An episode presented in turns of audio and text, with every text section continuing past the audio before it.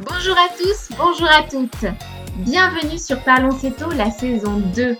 Ce podcast dédié à l'alimentation cétogène dans lequel on partage avec vous notre savoir, notre expérience, mais aussi nos astuces pour adopter une alimentation faible en glucides qui va finalement à l'encontre d'une société qui invite à consommer encore et toujours plus de sucre.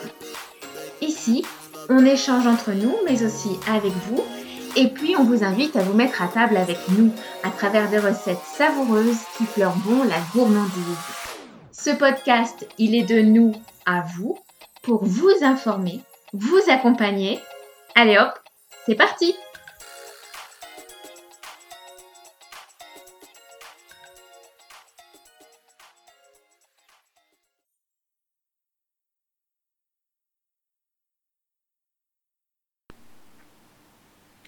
Bonjour à tous Notre invitée du jour, si vous êtes sur Instagram, vous la connaissez peut-être. Enfin, vous ne connaissez certainement pas son visage, ni son prénom, mais vous avez déjà vu ses posts très créatifs où elle dévoile le contenu de ses assiettes, ses macros, ses activités physiques et parfois même ses pensées. Pour nous, à nos débuts tôt, c'était un de nos profils Instagram modèles, quand on cherchait à trouver d'autres personnes qui mangeaient comme nous et qui avaient obtenu des résultats. C'est donc un grand, grand, grand plaisir de la recevoir aujourd'hui, parce qu'elle nous parle de son parcours de plusieurs années en alimentation cétogène, de ses victoires, de ses apprentissages et de l'avenir. Pour cet épisode, montez juste un peu plus le son et tendez l'oreille, on a eu un tout petit souci technique. Je vous laisse avec Leïla et notre invitée Stéphanie.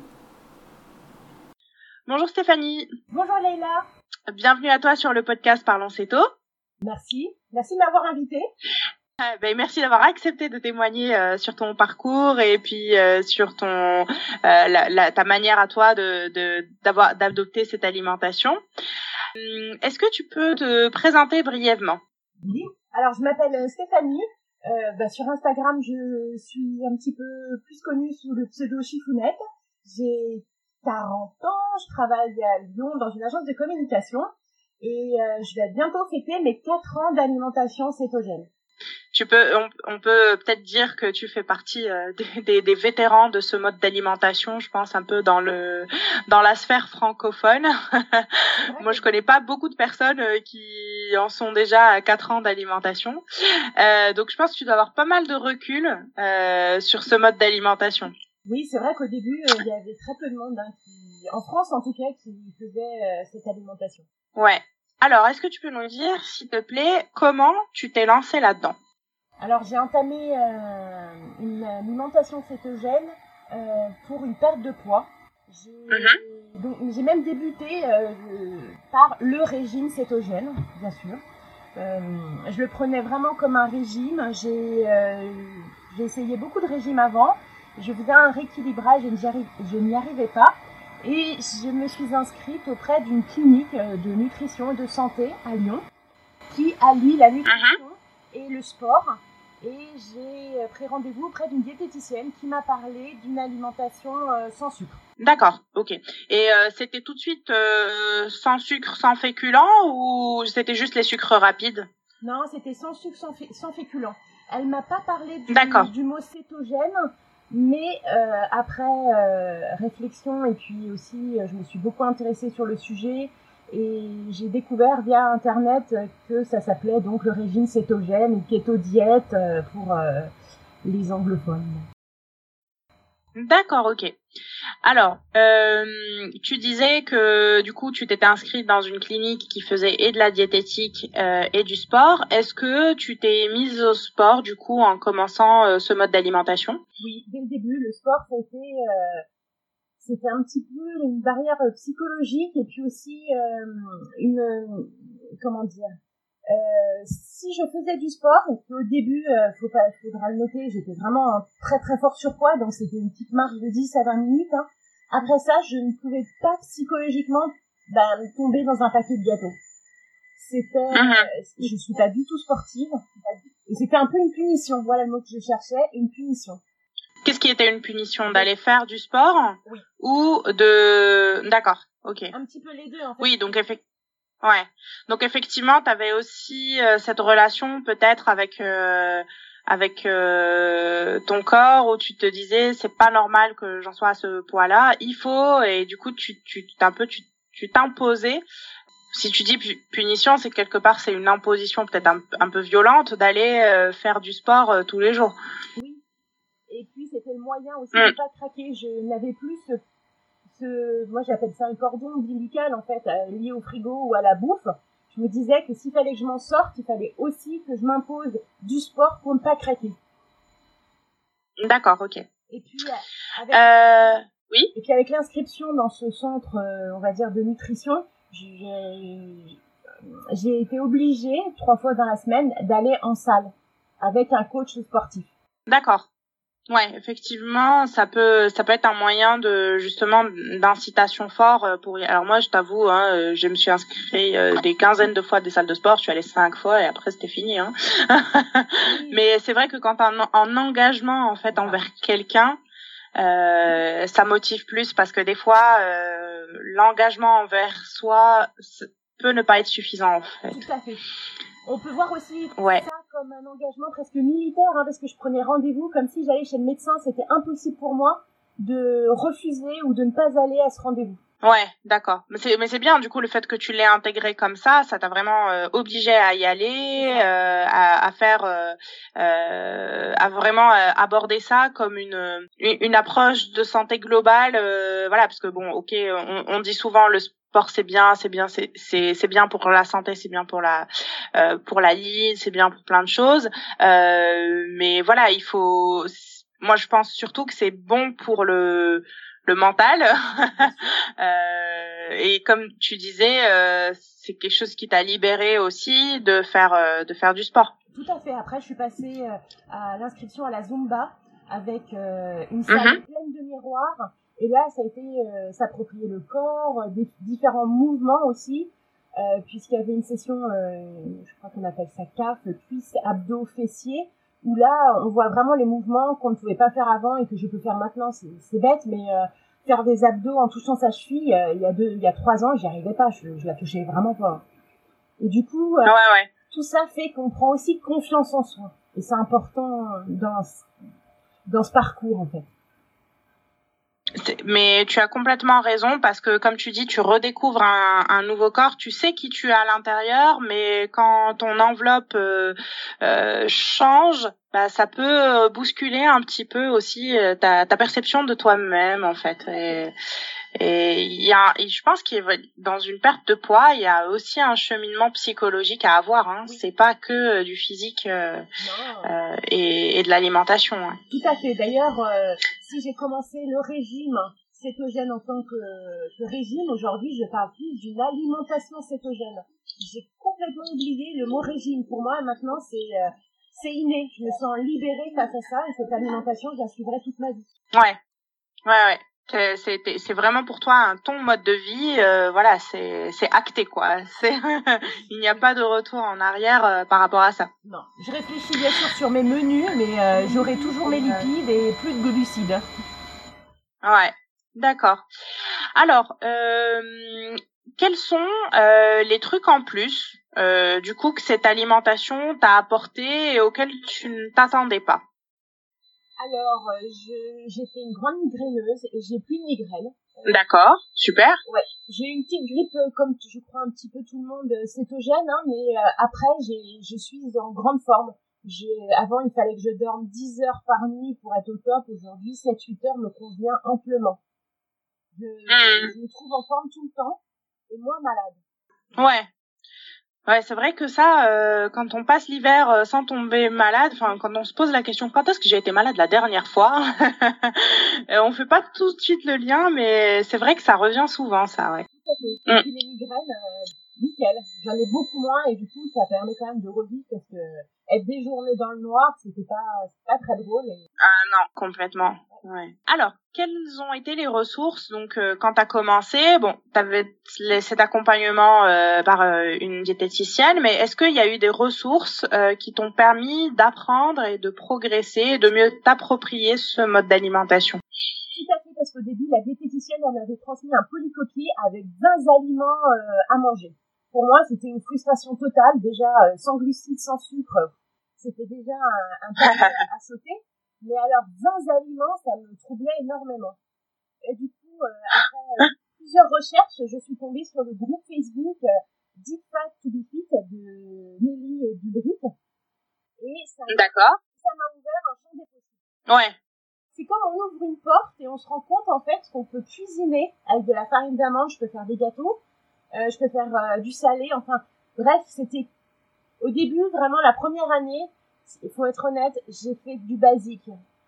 Une protéine, un légume, une protéine, un légume. Je n'ai pas cuisiné, je n'ai pas mangé sucré, enfin même avec du faux et du, enfin de l'édulcorant. Et du coup, euh, passer euh, ce cap, ça m'a permis aussi de, de, me faire plaisir. Euh, et avec le groupe Facebook Be Fat to Be Fit, j'ai bah, j'ai réappris à manger des desserts, des petites des petites gourmandises et puis se faire plaisir. Mmh D'accord.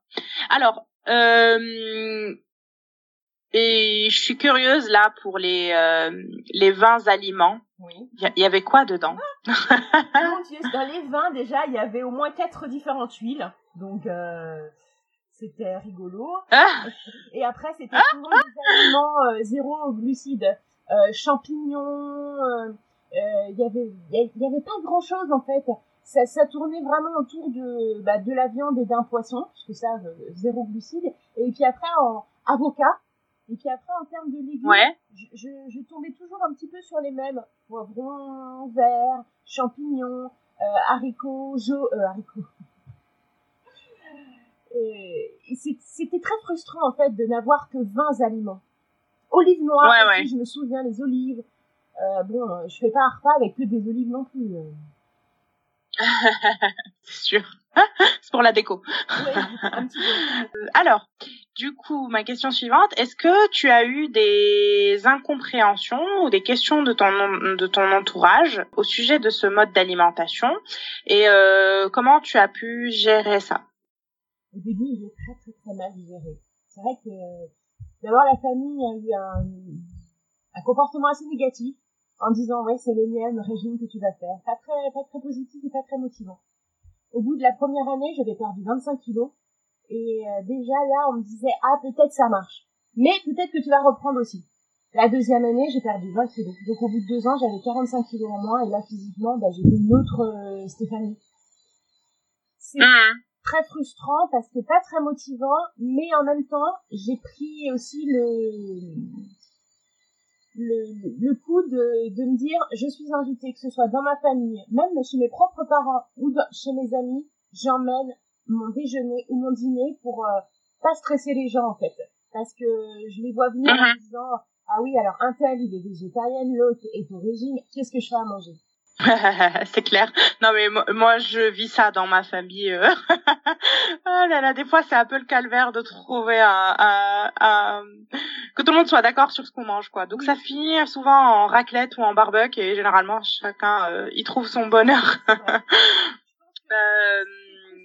pour eux parce qu'on ne mange pas pareil. Voilà. Et socialement parfois c'est c'est ce c'est mettre une différence. Alors même si on l'est euh, pour plein de choses, hein, il y a les hommes, les femmes, les gros, les petits, les grands, mais si on mange différemment, on est forcément différent et ça, on est, on s'inclut pas trop dans le dans le repas parfois. C'est ce que j'ai remarqué. Mmh. Mais enfin oui, euh, je, je, peux comprendre que tu le remarques, mais c'est vrai qu'aujourd'hui, avec toutes les tendances alimentaires euh, hyper différentes, euh, enfin je me dis les gens sont de plus en plus habitués à ben, que justement les gens ne mangent pas ne mangent pas tous pareil.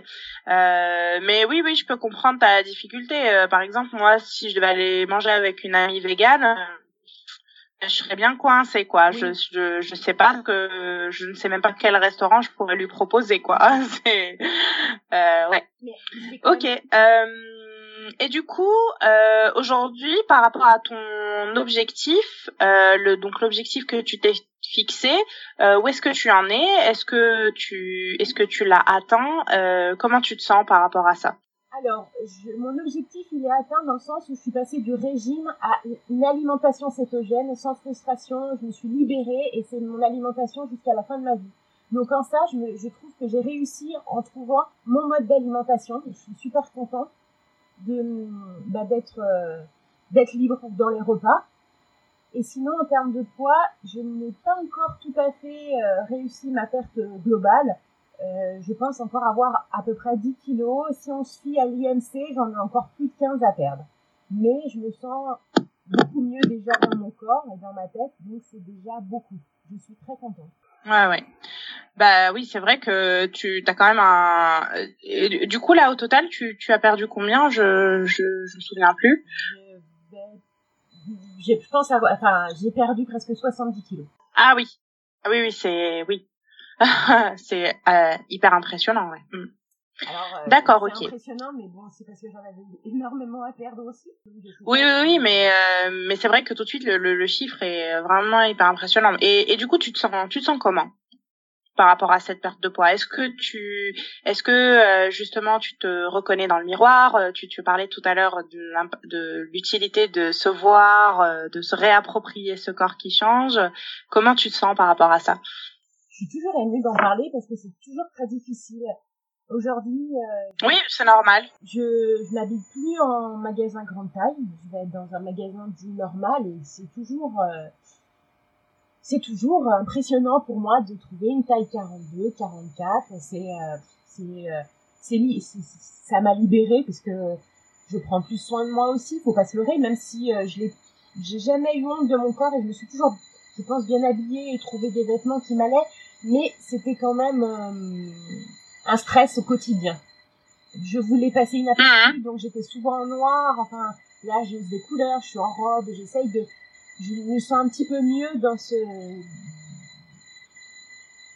je me suis libérée voilà. Après comme tout le monde il y a des jours avec et des jours sans. Je pense que uh bien sûr. Mais euh, mais j'ai jamais été je pense que même là aujourd'hui j'ai eu 40 ans il y a deux mois pense que je vis ma meilleure vie euh, actuellement parce que je me suis libérée de plein de choses après, ouais. tiens à signaler quand même que même avec mes 70 kilos, j'ai toujours fait ce que je souhaitais faire. J'ai toujours voyagé, j'ai toujours pris l'avion, même s'il y avait des côtés, euh, bah, au moment de serrer la ceinture, euh, déplaisants parce que je la serrais pas. Mais vous prendre le train, mm -hmm. être collé euh, aux voyageurs d'à côté, enfin bref, j'ai toujours fait ce que je voulais. Mais aujourd'hui, quand même. Je... Ouais, ça t'a pas empêché euh, voilà. De, de vivre. Non, mais je me rends compte aujourd'hui que que je me sens quand même. T'es plus à l'aise. Nettement. Et la confiance, elle a augmenté au fur et à mesure aussi. Et je pense que je déteste qu'on me dise que j'ai changé, mais je, je le sais que j'ai changé. Physiquement et peut-être aussi moralement. Je m'impose plus, je discute plus. Voilà. Ouais. Non mais c'est c'est presque certain parce que en fait euh, c'est exactement le mot que tu as utilisé en fait. Comme on se libère d'un poids, c'est quelque part comme une révélation. Euh, on, on, se révèle au monde différemment, quoi. Je, je trouve. Euh, euh, et on, on, dégage, en tout cas, euh, une autre, euh, une autre vision de, de soi. Et, euh, et voilà. Et après, il faut apprendre à, à faire, à, à faire avec, à l'accepter. après, j'ai okay. toujours un petit peu de mal en oui disant ah t'es un modèle, t'as perdu beaucoup et tout me dire que j'étais un modèle, non, parce que j'ai tout au long de ma vie, j'ai pris du poids et j'aurais dû m'arrêter ou j'aurais dû avoir un déclic plus tôt. Donc euh, c'est toujours un petit peu bizarre dans les réseaux quand, quand je reçois des messages en me disant ah c'est super mais comment t'as fait etc. Je me sens toujours mal à l'aise parce que j'ai attendu peut-être trop 36 ans pour me réveiller en fait. C'est dans, ce, dans ces moments-là où parfois je me dis c'est dur de se dire qu'on a, on a vécu un très fort surpoids et qu'il y avait quelque chose euh, qui existait et ne pas l'avoir fait avant. Voilà. Mmh, mmh. Encore euh, aurait-il fallu euh, en avoir connaissance euh, au bon moment? Euh, et puis je pense que des fois il faut un déclic quoi aussi et le déclic il arrive quand il arrive. Euh, ouais. Euh, ok. Très bien. Eh ben écoute, euh, euh, on va passer à l'instant euh, gourmandise. Que, que, on va parler un petit peu de, de cuisine. Mmh. quel est ton, ton plat céto, on va dire salé préféré? Oh, Difficile. une bonne raclette. Mais l'été, c'est compliqué. Ah. la raclette, c'est la vie. ah là là. Euh, récemment, on en a fait, enfin récemment, l'année dernière, on en a fait une avec des chayotes à la place des, des pommes de terre. C'était excellent. Sinon, euh, comment? J'en ai jamais mangé de chayotes. Il faut que j'y pense. Ouais. Sinon, moi, c'est vrai que d'habitude, je la fais plus avec des champignons. Je trouve ça bien. En plus, c'est beaucoup plus facile à préparer que de faire cuire les patates, quoi. Oui, clairement. euh, alors, et ton plat sucré préféré? Les gaufres. Je suis une fan de gaufres et puis euh, j'ai toujours euh, un petit peu tendance à, euh, à ajouter un, peu de chocolat. ok. On reste gourmand. Euh... Ouais, ouais, c'est sûr. Euh, et du coup, est-ce que pour finir, tu aurais un conseil pour ceux qui nous écoutent, qui se lancent dans cette alimentation ou qui se sont lancés ou qui pratiquent cette alimentation? Qu'est-ce que tu leur donnerais comme conseil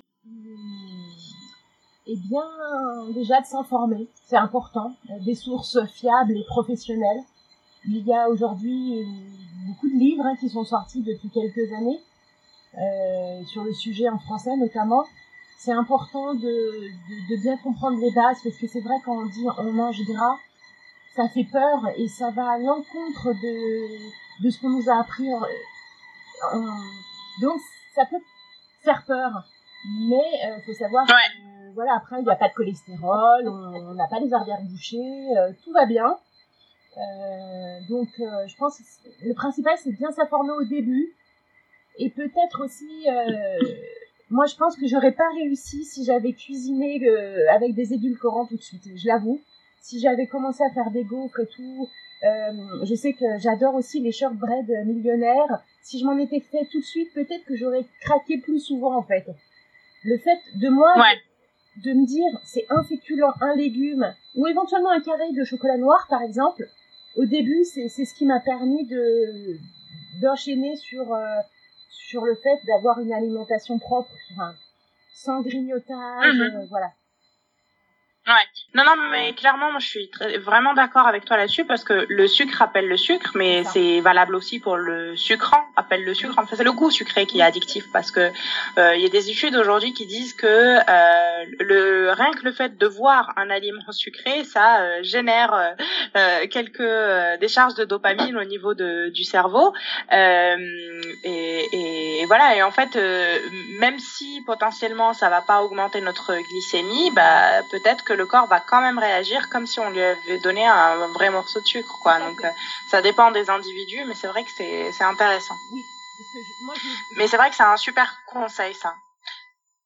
Euh, et par rapport à ce que tu disais, euh, le fait de dire qu'on mange gras, ça peut faire peur aux gens. Euh, moi, je dis souvent, euh, je, je, non, je, je, ne mange pas gras. Je me suis réconciliée avec le gras mhm. et je mange pas de sucre euh, parce que justement, je trouve que ça fait moins peur euh, euh, aux gens. voilà, de, de, de, de, définir un peu ce mode d'alimentation de cette manière-là. Tout à fait.